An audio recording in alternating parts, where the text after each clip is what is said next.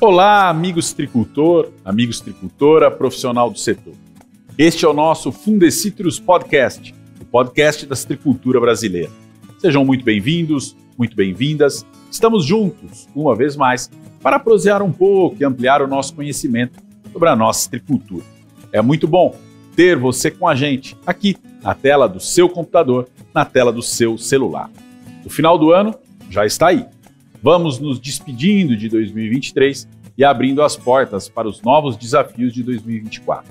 Mas quais serão esses desafios, especialmente para a nossa agricultura? É sobre isso que nós vamos falar hoje. Nessa reta final do ano, temos o prazer de receber o gerente geral do Fundecitrus, Juliano Aires. Vamos prosear um pouco sobre esse ano de 2023 e as perspectivas para 2024. E a prosa por aqui, você já sabe, sempre rende nós vamos saber se 2023 rendeu. Juliano, foi um ano muito intenso para a citricultura.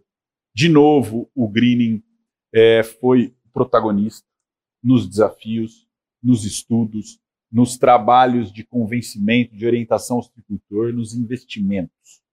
Tivemos um fato novo.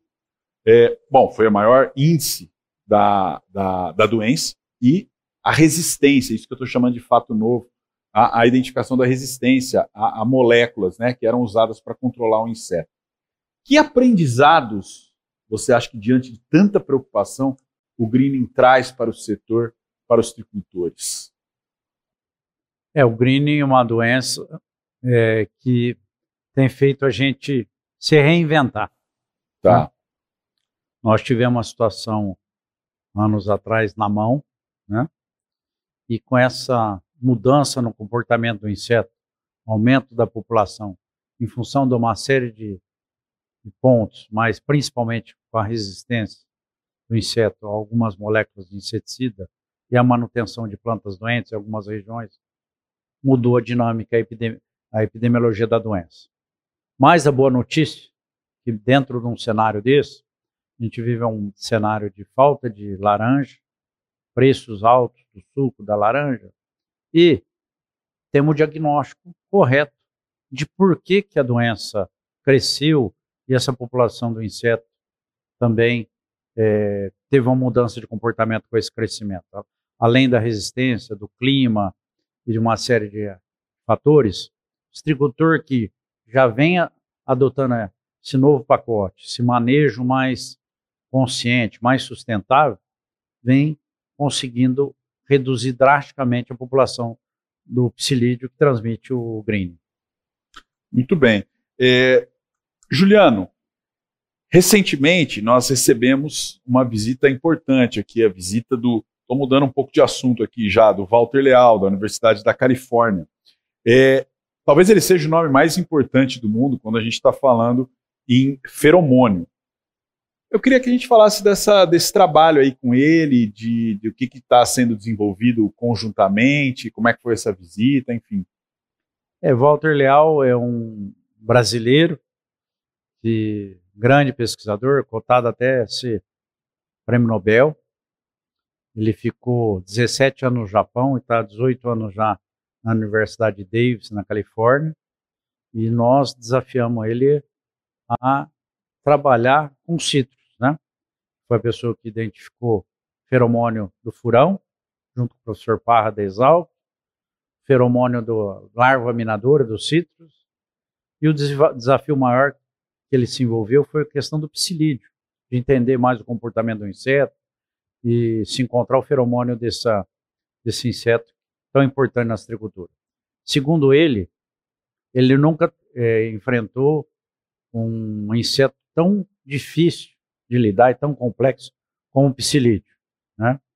Mas é, e muito se é, teve que se aprender, foi se identificada a molécula do, do feromônio do propsilídeo, mas o problema é que ocorre só num estágio é, da, do inseto, quando o inseto está infectivo, isso tudo torna a utilização do feromônio é, não tão fácil na prática. Mas qual que é a, a importância desse, desse trabalho com o Leal e com todos os outros pesquisadores? O Fundecitos, a nossa principal filosofia é a gente ter uma rede de conexão onde as principais lideranças do mundo, independente de onde esteja, esteja conectado conosco e com a nossa equipe. E a gente tem evoluído assim, principalmente com essa rede internacional, utilizando o que tem de melhor, é, que é a inteligência do ser humano. Eu percebo, Juliano, o, o historicamente tem essa, essa capilaridade aí nacional e internacional, por exemplo, a resistência das moléculas é um trabalho junto com a, a Exalc, né? Aí agora a gente está falando do Walter Leal, já é uma conexão é, internacional. Mas, para além desses intercâmbios, dessas relações, também um sentido de atacar várias frentes. A gente está falando de feromônio, pode ser um caminho. É... O que, que o Fundecitrus, o que, que você avalia que o Fundecitrus tem feito aí para, para o green em todas as frentes? Quais elas são e quais são as perspectivas aí? Porque acho que talvez esse seja, talvez não, esse é o grande desafio mesmo da, da agricultura brasileira.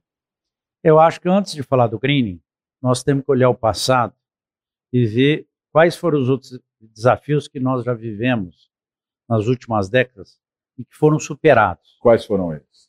Podemos dar o exemplo do cancocito, que foi o motivo da, da existência do fundecito. Tá. Você vê que é uma doença que ela era temida no mundo inteiro, que, o que a única forma de se manejar essa doença era com a erradicação, e hoje nós temos um programa de mitigação baseado em pesquisa, na utilização de variedades, cúpricos, com baixa dosagem, no momento correto, é, quebra-ventos, etc., com baixíssima perda de produção. A morte súbita dos cítricos foi uma doença nova e que, com a mudança de porta-enxerto, subenxertia, o problema foi sanado. Tá. A CVC, que foi o principal deles, que nós vivenciamos há cerca de 30 anos atrás, chegou a ter 46% de plantas doentes há 15 anos atrás. Quase metade. Quase metade do parque cítrico estava tava doente, enfermo, né? E hoje nós temos meio por cento. Nunca uma doença foi é, tão bem é, manejada e revertida a situação como no caso da clorose variegata do citro, do amarelinho, que tinha colocado a citricultura em xeque. Tá? Todo problema novo, ele demanda um tempo para pesquisa e um tempo de aprendizado para o citricultor. O greening no mundo, que ele está instalado praticamente na grande maioria dos países, com exceção da Europa, continente europeu e da australiano, essa doença ela vem é, limitando a produtividade, comprometendo seriamente a produção. E nós, com toda essa dificuldade, ainda estamos em pé, produzindo 900 caixas por hectare, enquanto, enquanto os Estados Unidos está produzindo menos de 200. Então vocês veem que isso é muito fruto da ciência, da tecnologia, da, da, da postura do citricultor, dos tá. técnicos, né? É o que tem feito a diferença. Agora, o greening é uma doença diferente, que você não pode ter uma ação individual, e sim coletiva. Para isso, nós temos que atacar todas as frentes. Tem que ter estratégia de, de manejo de curto prazo. Nós estamos trabalhando fortemente na pesquisa para diminuir queda de fruta, de mitigar a doença, e uma solução que virá no médio e longo prazo, que é através de variedades resistentes. Perfeito. Esse ano, acho que também, até antes da gente entrar em, em 2024, uma, algo que possa ser, pode ser celebrado, é eu não sei se a gente pode falar de retomada, mas a boa recepção do governo do estado de São Paulo mediante essa demanda do setor, que era do, do, do setor completo, de, todo, de toda a cadeia produtiva. Eu queria então que você, é, como é que você fala, como é que você avalia a, a criação do comitê estadual anunciado pelo, pelo governador é, em, em novembro de 2023, essa relação com o poder público, qual a importância que ela tem e o que, que se espera dessa, dessa parceria? Olha, felizmente, nós observamos um comprometimento total do governador Tarcísio Sim. e do novo secretário Guilherme Piai, é, com a postura de atacar todas as frentes. Porque o problema do green é um problema de Estado. A cultura de sítio gera uma quantidade de emprego, de imposto para o Estado, absurda, né? Nós somos o maior produtor mundial de suco de laranja do mundo, é, 75% da produção no mundo oriundo do Brasil, 75% da produção no Brasil vem de São Paulo, e esse governo atual está encarando isso como ele se mostrou sensível a essa como esse pleito, né? É, é, realmente deve ser encarado como um desafio de Estado, tá? Para isso é, é fundamental que, que as diferentes elos da cadeia, setor privado, governo, trabalhem conjuntamente. Junto, conjuntamente. E, é, e nós temos uma grande esperança que com esse comitê, colocando a, a doença no patamar que ela realmente tem que ser colocada, nós conseguimos reverter a situação no médio prazo, como foi feito com a CVC.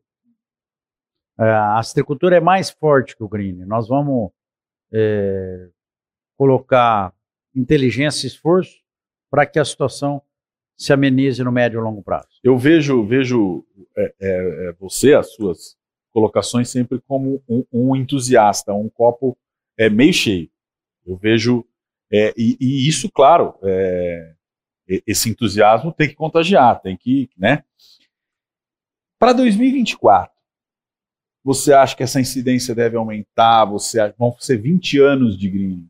Como é que você acha que nós vamos, vamos já, já entrando para o ano que vem? É, nós temos que olhar o problema não no curto prazo, no médio e longo prazo. Para vencer uma guerra, você às vezes perde algumas batalhas.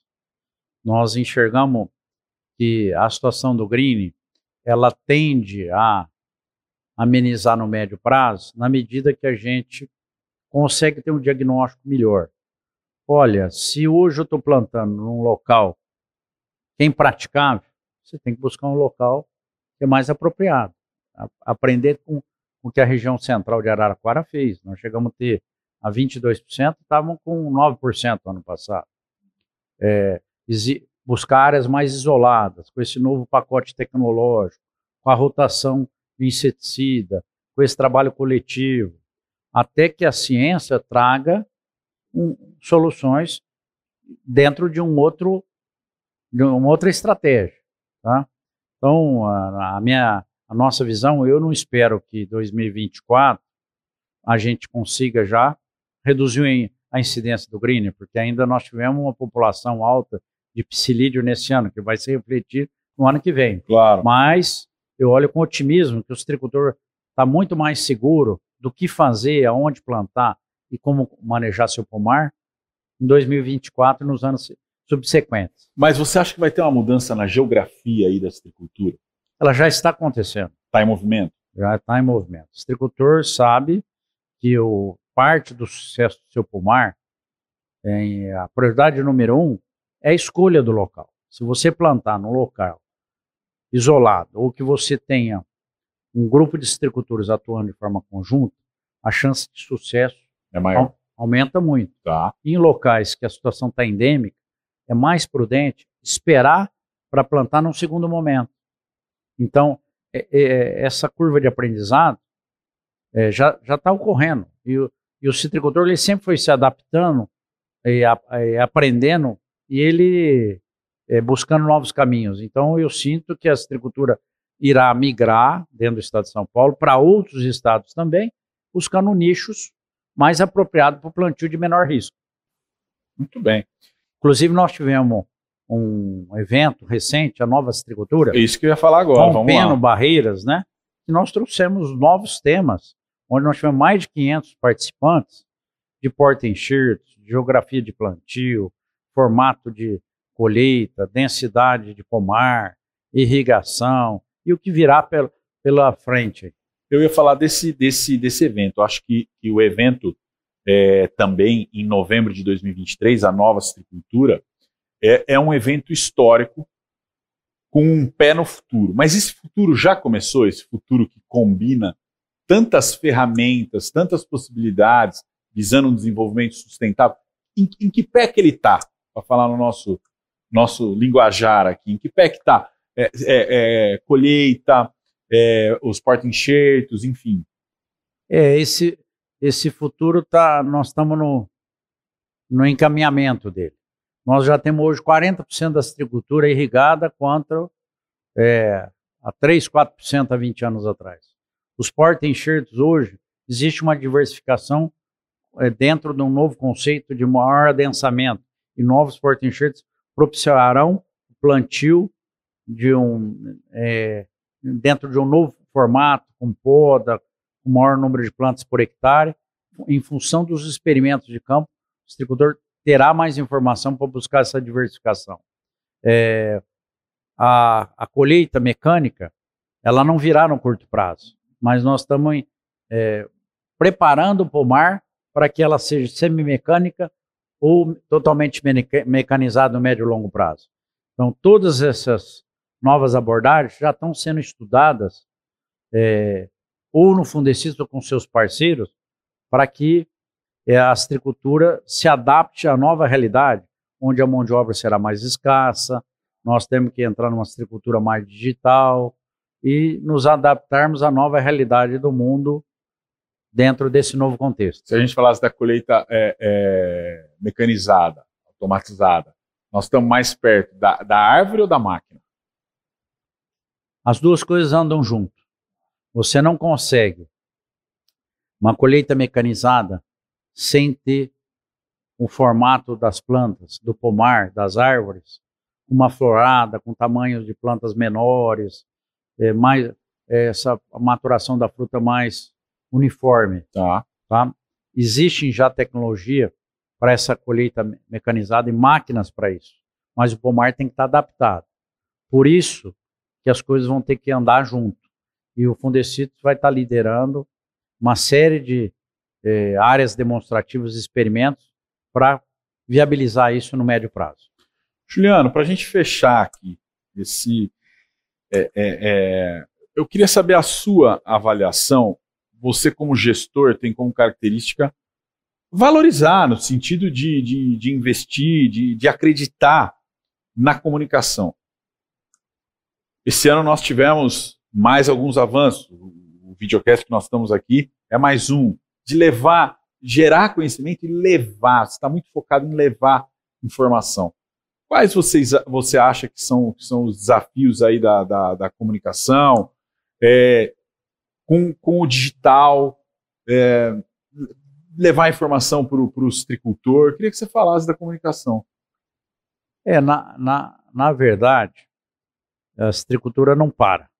E de nada adianta nós gerarmos informação através da pesquisa se essa informação não chegar rápida até o citricultor, que é nosso usuário e é quem paga a conta. Né? E, e não, a informação não pode chegar amanhã, tem que chegar hoje. E nós temos que ter, atacar todas as frentes. Né? Então, por exemplo, o Fundecitos é, desenvolveu esse curso de AD, podcast, eh, fizemos esse mega evento agora, Nova Citricultura, rompendo paradigmas, né? Teve o Link FDC também esse ano. E o Link FDC, quer dizer, e muitos outros trabalhos estão sendo eh, estudados, estarão sendo implementados em 2024. Eu não vou contar tudo para o citricultor, vem surpresa boa para o ano que vem, tá? E essa aproximação com o próprio governo do estado trará um benefício muito grande, porque nós temos muita sinergia na área de comunicação, na área de educação. O mestrado profissionalizante nosso, agora nós temos o, o curso de especialização, sem necessariamente o estudante ter que defender uma tese, ele vai ter uma formação muito boa, preparando ele para enfrentar o, os principais problemas da agricultura. Então, nós vamos estar sempre inovando e buscando estar mais próximo do agricultor e a necessidade dele até a comunicação é um dos pilares da, da, da, da reivindicação dessa participação do, do, governo. Você acha que tem um peso quando, quando o governo é, é, se comunica, quando ele vai buscar uma, uma conscientização do agricultor? A comunicação é o ponto número um. Eu diria que se nós tivermos todo o conhecimento, toda a tecnologia, e essa informação não chegar até o, ao agricultor, aos técnicos, ao usuário, nós vamos fracassar o governo do estado liderando a campanha do greening em todas as frentes, na pesquisa, na comunicação, na extensão e na educação, nós vamos ser muito mais efetivos. O Fundecito sozinho, ele não tem a força necessária para enfrentar os principais desafios do Estado. Assim como o Estado também, é, isoladamente, não. E quando a gente trabalha junto, nós temos um efeito sinérgico. E para isso que nós temos que trabalhar, para ter essa é, coalizão, esse pacto, e a comunicação fará toda a diferença. Esse episódio, é, propriamente, ele é especial em todos os sentidos. É, é o último do ano, nós deixamos ele para fazer a noite, ele está com uma iluminação diferente. Queria sua mensagem final, final de, de, de exercício, final de safra, de temporada e realmente perspectiva para o ano que vem. A sua mensagem, Juliano Aires, gerente geral do Fundecido. A minha mensagem é de otimismo. Nenhuma cultura está remunerando mais por hectare do que o citro, do que a laranja. Citros é a principal fruta produzida no mundo. E o único país que está conseguindo praticamente sobreviver com o greening somos nós. E nós estamos ainda aperfeiçoando esse manejo. Então, é, o citricultor tem que acreditar no negócio, é, mas tem que usar o conhecimento, a sabedoria. Saber onde plantar, como fazer. E nós estamos com escassez de fruta, de suco no mundo. É uma oportunidade. É uma oportunidade, é um risco, uma oportunidade com risco, né? Para aquele que tiver sabedoria e conhecimento para fazer o dever de casa. E o Fundecitos vai estar ao lado dele como aliado, como sempre esteve, né? Parceiro. Pra, parceiro, trazendo um, toda a informação para o citricultor. Excelente. Uma oportunidade com risco. Recado dado.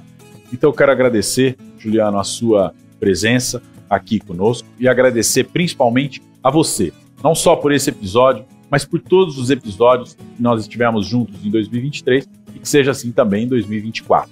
Nesse comecinho de noite fizemos um balanço sobre o ano que se vai e tratamos também das perspectivas da agricultura para 2024, para o ano que vem. Obrigado, Juliano.